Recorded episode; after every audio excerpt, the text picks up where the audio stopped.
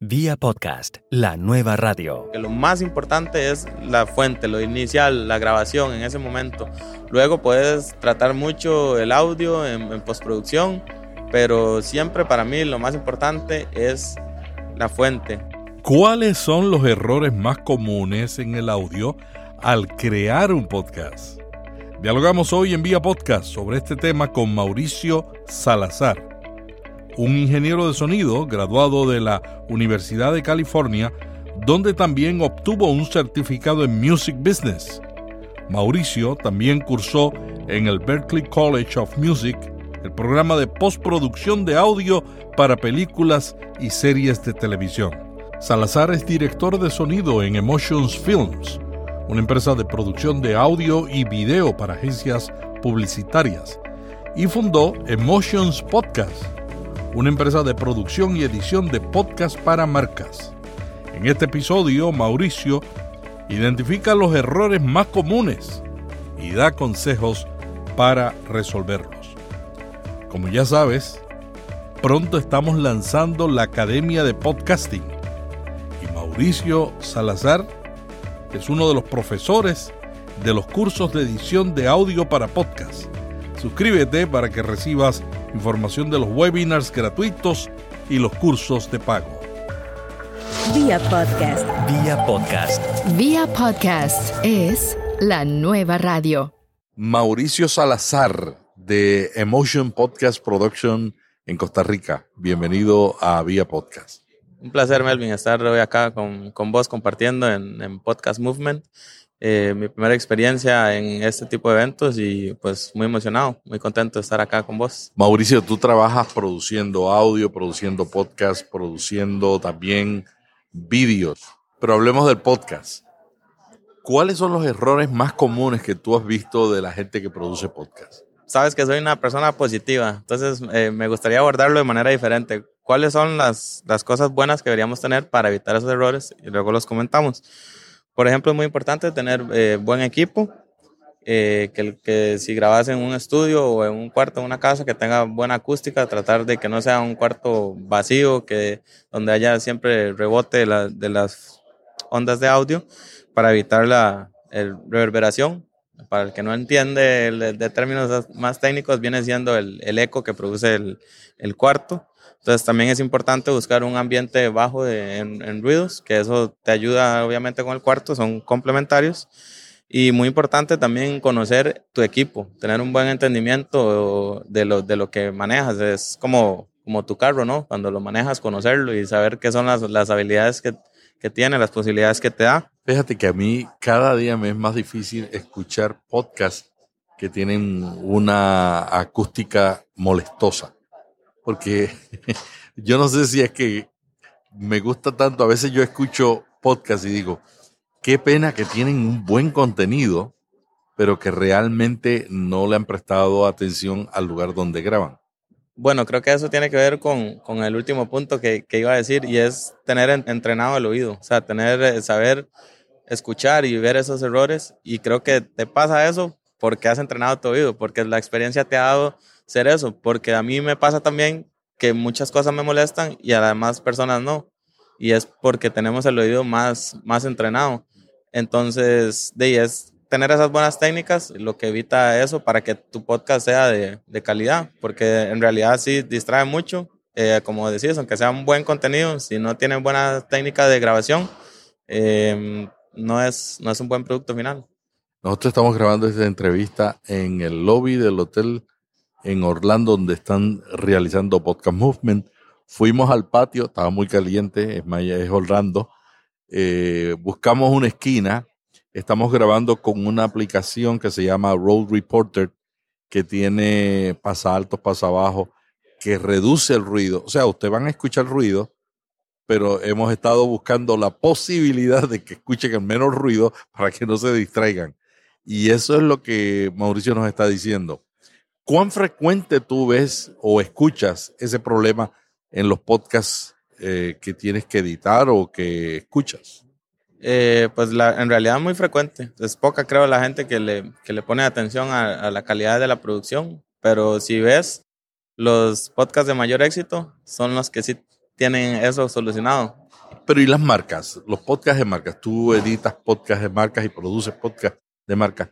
Eh, ¿ellos prestan más atención o también están en el proceso de aprendizaje? Sí prestan atención siempre y cuando uno los, los asesore, ¿no? Y sea uno como el, como el guía, confían mucho en, en, uno, eso es muy importante y siempre y cuando yo tenga la posibilidad de, de grabarlos a ellos, de, de, ir al lugar o que ellos visiten mi estudio y grabarlos, pero cuando trabajo para gente que está en otros países, pues uno lo que hace es tratar de, de aconsejarlos pero sí hay, sí hay que con, con, bastantes errores, o sea, se ven algunos, pero obviamente siempre tratamos de, de, trabajarlo para que se escuche lo mejor. El producto inicial. ¿Cuál es tu experiencia? ¿Es mejor comenzar con un producto de calidad, o sea, con un audio de calidad, o hacerlo todo posteriormente, o sea, mejorarlo? No, obviamente hacerlo desde calidad desde el inicio. O sea, para, para uno como, como ingeniero en sonido, cuando le dan algo a trabajar, si está bien grabado, simplifica la vida, o sea, sería una vida feliz para uno, porque sí, sí, ahora con la tecnología y todo hay muchos plugins, ¿no? Que te dan muchas posibilidades de reducir cosas y bueno, uno con el estudio y bagaje que tiene los puede trabajar y mejorar mucho, pero obviamente todo está en la toma, en el inicio, en la grabación, está la clave de la buena producto final.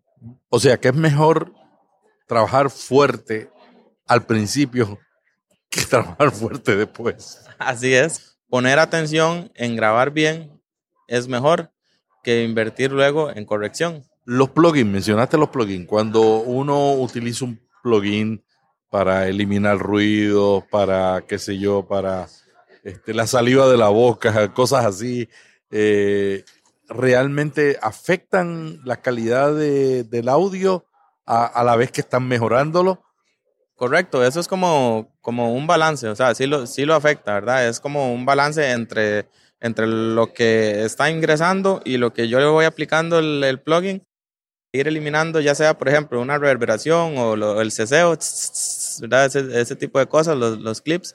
Obviamente, al ir aplicando el plugin, se va afectando la voz. Entonces, no, hay veces donde no podemos, eh, por ejemplo, el, el, el reverb, que es lo más común, eliminarlo del todo porque empieza a, perder frecuencias que utiliza la voz y se escucha como telefónico, por, así decirlo, en palabras sencillas.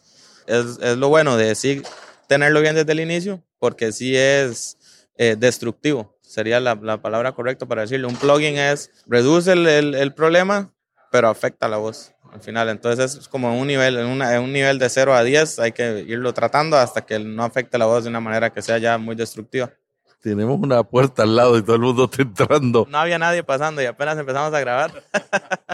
a lo mejor ustedes no lo oyen, pero si lo oyen, disculpen, porque estamos hablando de calidad y parece que la puerta no nos está ayudando.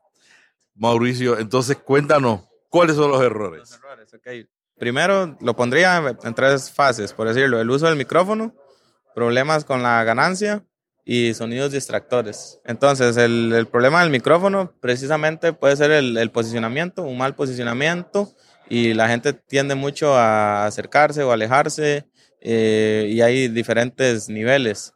Eso es muy importante también si uno se monitorea, porque eh, te estás monitoreando, si te alejas, no te oís y, y recordás de que, de que te estás alejando o que te estás riendo muy fuerte o estás gritando y te molesta al estarte monitoreando, entonces por eso es importante el, el monitoreo y después problemas de, de, la ganancia. Antes de entrar a la ganancia, este, tú estás hablando de técnicas de micrófono. ¿Qué técnicas de micrófono tú recomiendas? Una o dos que tú crees que, que pueden ayudar en los problemas más comunes. Ok, eh, siempre es importante eh, colocar el micrófono no directamente en, en, la boca, sino una, una parte abajo un poco y apuntando como hacia arriba y donde vos no le hables directo al micrófono para evitar lo que es el, el popeo, ¿verdad? Las, las P's, las palabras que, que, tienen ese, ese sonido. Y obviamente si, si estás eh, solo, pues así, pero si estás con una persona de frente, colocarlos eh, completamente eh, diferentes uno frente, frente, al otro, donde tratar de evitar el ingreso de la, del, del audio de la otra persona en, en tu micrófono. La proximidad es importante, o sea, cuán cerca estamos del micrófono. ¿Cambia la voz o, qué sucede si nos acercamos demasiado?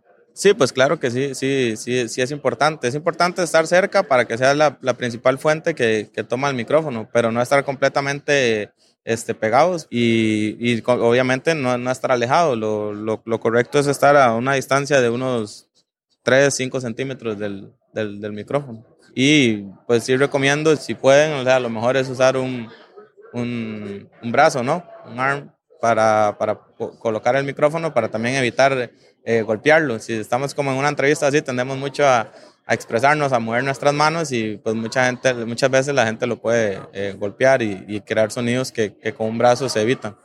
Sí, nosotros estamos haciendo esta entrevista con un micrófono, pero es un micrófono creado para reporteros de televisión que lo puedo mover y no hace ruido eh, y es dinámico y recoge mayormente al frente. O sea, la selección del micrófono tiene mucho que ver también, además de la técnica. Eso es muy importante, lo que decís, que sean micrófonos dinámicos, o sea, jamás usar uno eh, condensador para hacer podcasting, que sí se utiliza más en, para hacer voiceover o doblaje o ese tipo de cosas, pero porque son ambientes 100% controlados. A mí siempre me llamó la atención, Mauricio, que la gente de National Public Radio, los reporteros, utilizan micrófonos condensadores eh, tipo cañón. Y yo me preguntaba, yo usaba un micrófono tipo cañón porque son direccionales, pero descubrí, empecé usándolo, me gustaba, no me recogía tanto ruido de ambiente, pero descubrí que cada vez que yo lo movía, se escuchaba un ruido eh, que distraía. distraía. Y seguro también por el, por el movimiento, tenía una, una, una diferente toma de la, de la fuente. No es nada común, o sea, hacer como audio eh, en vivo así con, con micrófonos condensados. Es, es, curioso eso que me, que me contaste, esa anécdota que los usaban ellos. Yo también llegué a la conclusión de que ellos lo utilizan porque los podcasts de historia de National Public Radio, por lo regular, mandan a una persona a hacer la entrevista y a veces el que está haciendo las preguntas no está allí. Sí, creo que por ahí andaba el, el, el truco entonces de ellos. Ajá. Sí, sí, tiene mucho sentido, claro. ¡Hey! Vamos a hacer una breve pausa. Será breve, te lo prometo. Una de las dudas más frecuentes compartidas en nuestro grupo de Facebook, Preguntas sobre Podcasting, es ¿cómo puedo crear un buen podcast, lograr que crezca y que me produzca resultados? Para ayudarte a encontrar una solución, estamos trabajando en la parte final de la Academia de Podcasting. Allí vas a tener la posibilidad de tomar cursos sobre las diferentes habilidades que se requieren para lograr un podcast exitoso. Suscríbete a nuestro listado en las notas de este podcast para ser informado de nuestro próximo webinar gratuito y el lanzamiento de la Academia de Podcasting. ¿Te diste cuenta? Siempre cumplo lo que prometo. Cuéntame sobre el game. ¿Qué es lo que pasa? Que no tienen una, una ganancia adecuada, un buen nivel, entonces generan distorsión que es cuando la señal pica, por decirlo así. Si la gente lo ve en, en, los, en los meters, es cuando, cuando llega al, al, rojo, que es lo que tenemos que evitar.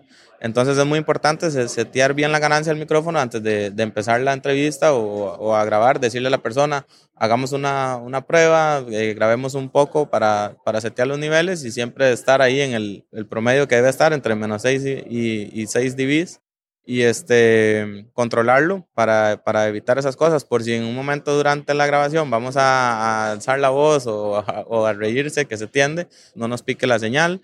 Eso también es importante como un tip, si, si te vas a reír así, a, alejarte del micrófono para mantener un, un nivel.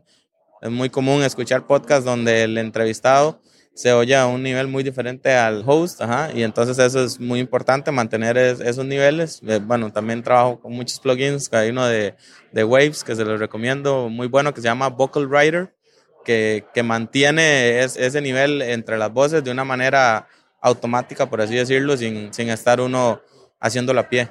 Mauricio, eh, mucha gente que yo conozco tiende a grabar el podcast en un nivel muy alto y unas cuantas personas que conozco tienden a hacerlo bien bajito. Si, si uno hace un nivel mucho más bajo de lo normal eh, y luego nivela ese audio con Auphonic o con cualquier plugin, no hay un riesgo de que todo el ruido de fondo se suba más, más todavía.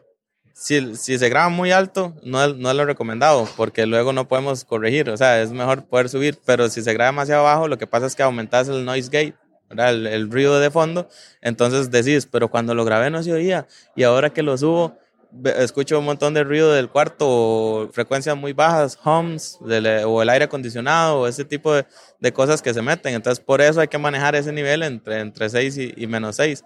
Algo más sobre los errores típicos. Ok, bueno, los sonidos distractores, como en este momento esta puerta que tenemos acá, que es lo que... Lo hicimos a propósito. Claro, por eso, por eso para que lo, lo vieran bien. Ok, muchas veces pasa que se están monitoreando, tienen los audífonos muy altos y entonces hay una retroalimentación del que están oyendo los audífonos, se, se vuelve a, a, ingresar en el micrófono. Ese es uno de los problemas. Después, obviamente, como, como decía ahora, eh, los, los popeos, ese tipo de cosas. Siempre es muy importante hablar, articular bien, abrir bien la boca, eh, tomar agua unos, unos 30 minutos antes del, del, podcast y para no tener la boca seca y que esté produciendo muchos cliques o, o clackers en la, en, en, la boca, eso es, eso es importante.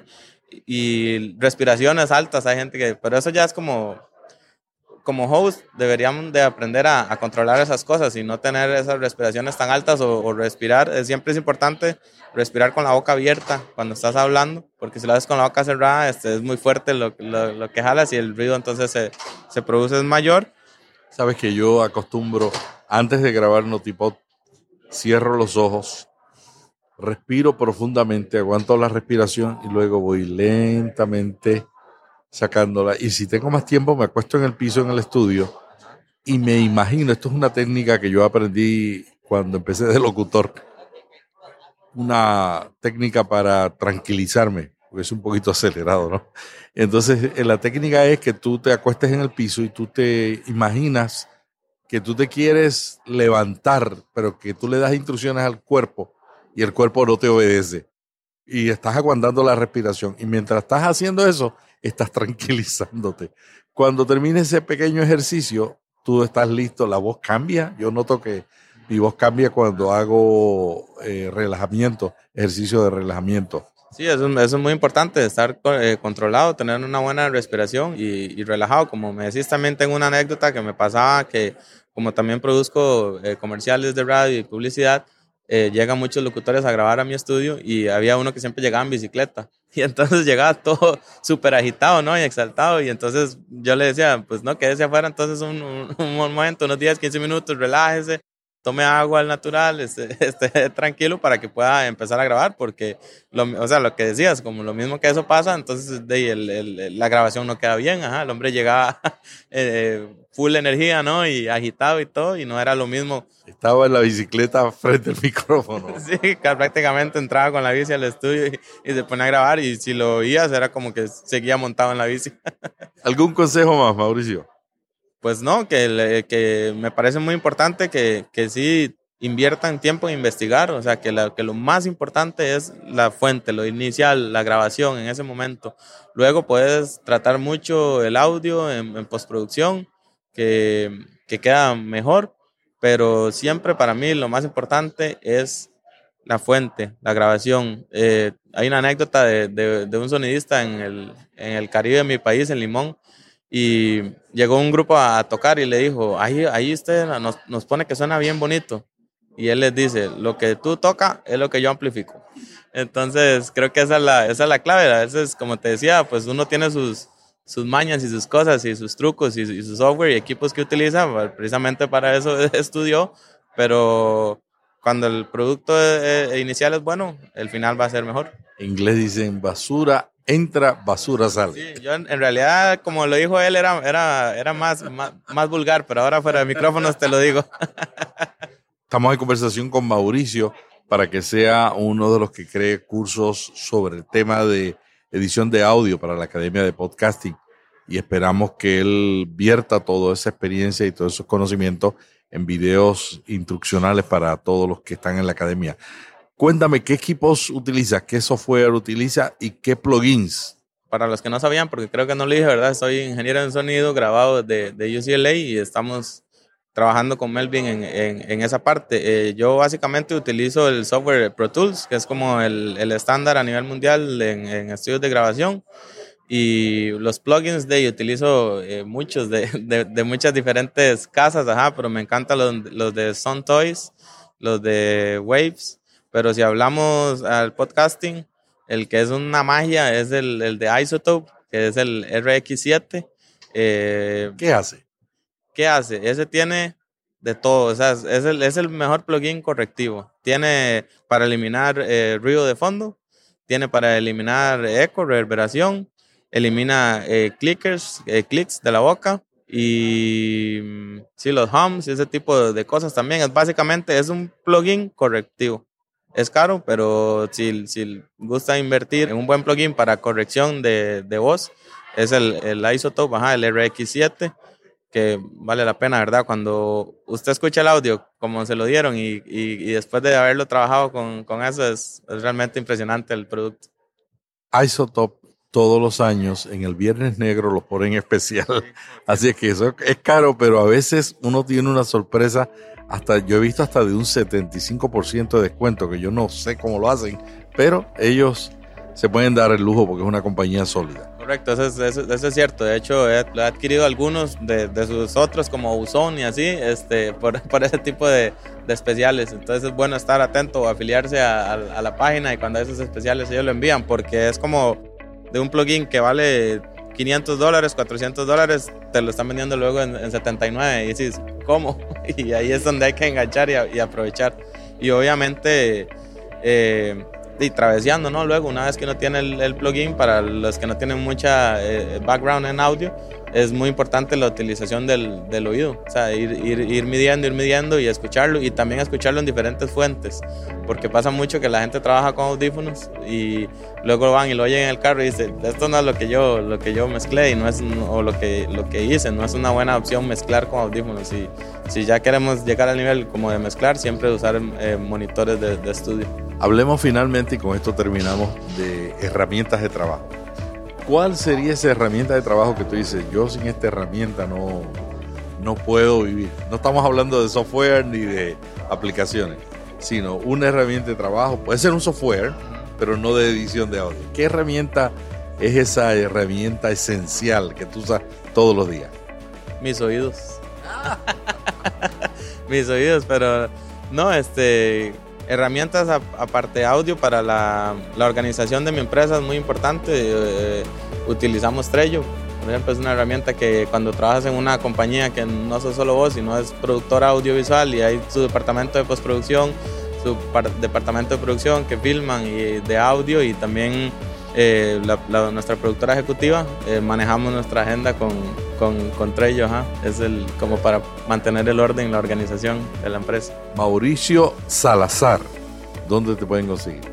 Ok, nos pueden encontrar en, en redes sociales como Emotions Podcast CR y a mí el, el, como persona en Instagram como Mau20. MAU20. Muchas gracias a Mauricio Salazar. Salazar es director de sonido en Emotions Films, una empresa de producción de audio y video para agencias publicitarias, y fundó Emotions Podcast, una empresa de producción y edición de podcast para marcas. En unas semanas lanzaremos la Academia de Podcasting y Mauricio Salazar es uno de los profesores que estará dictando los cursos de audio para podcast. Suscríbete para que recibas información de los webinars gratuitos y los cursos de pago. Vía podcast. Vía podcast. Vía podcast es la nueva radio.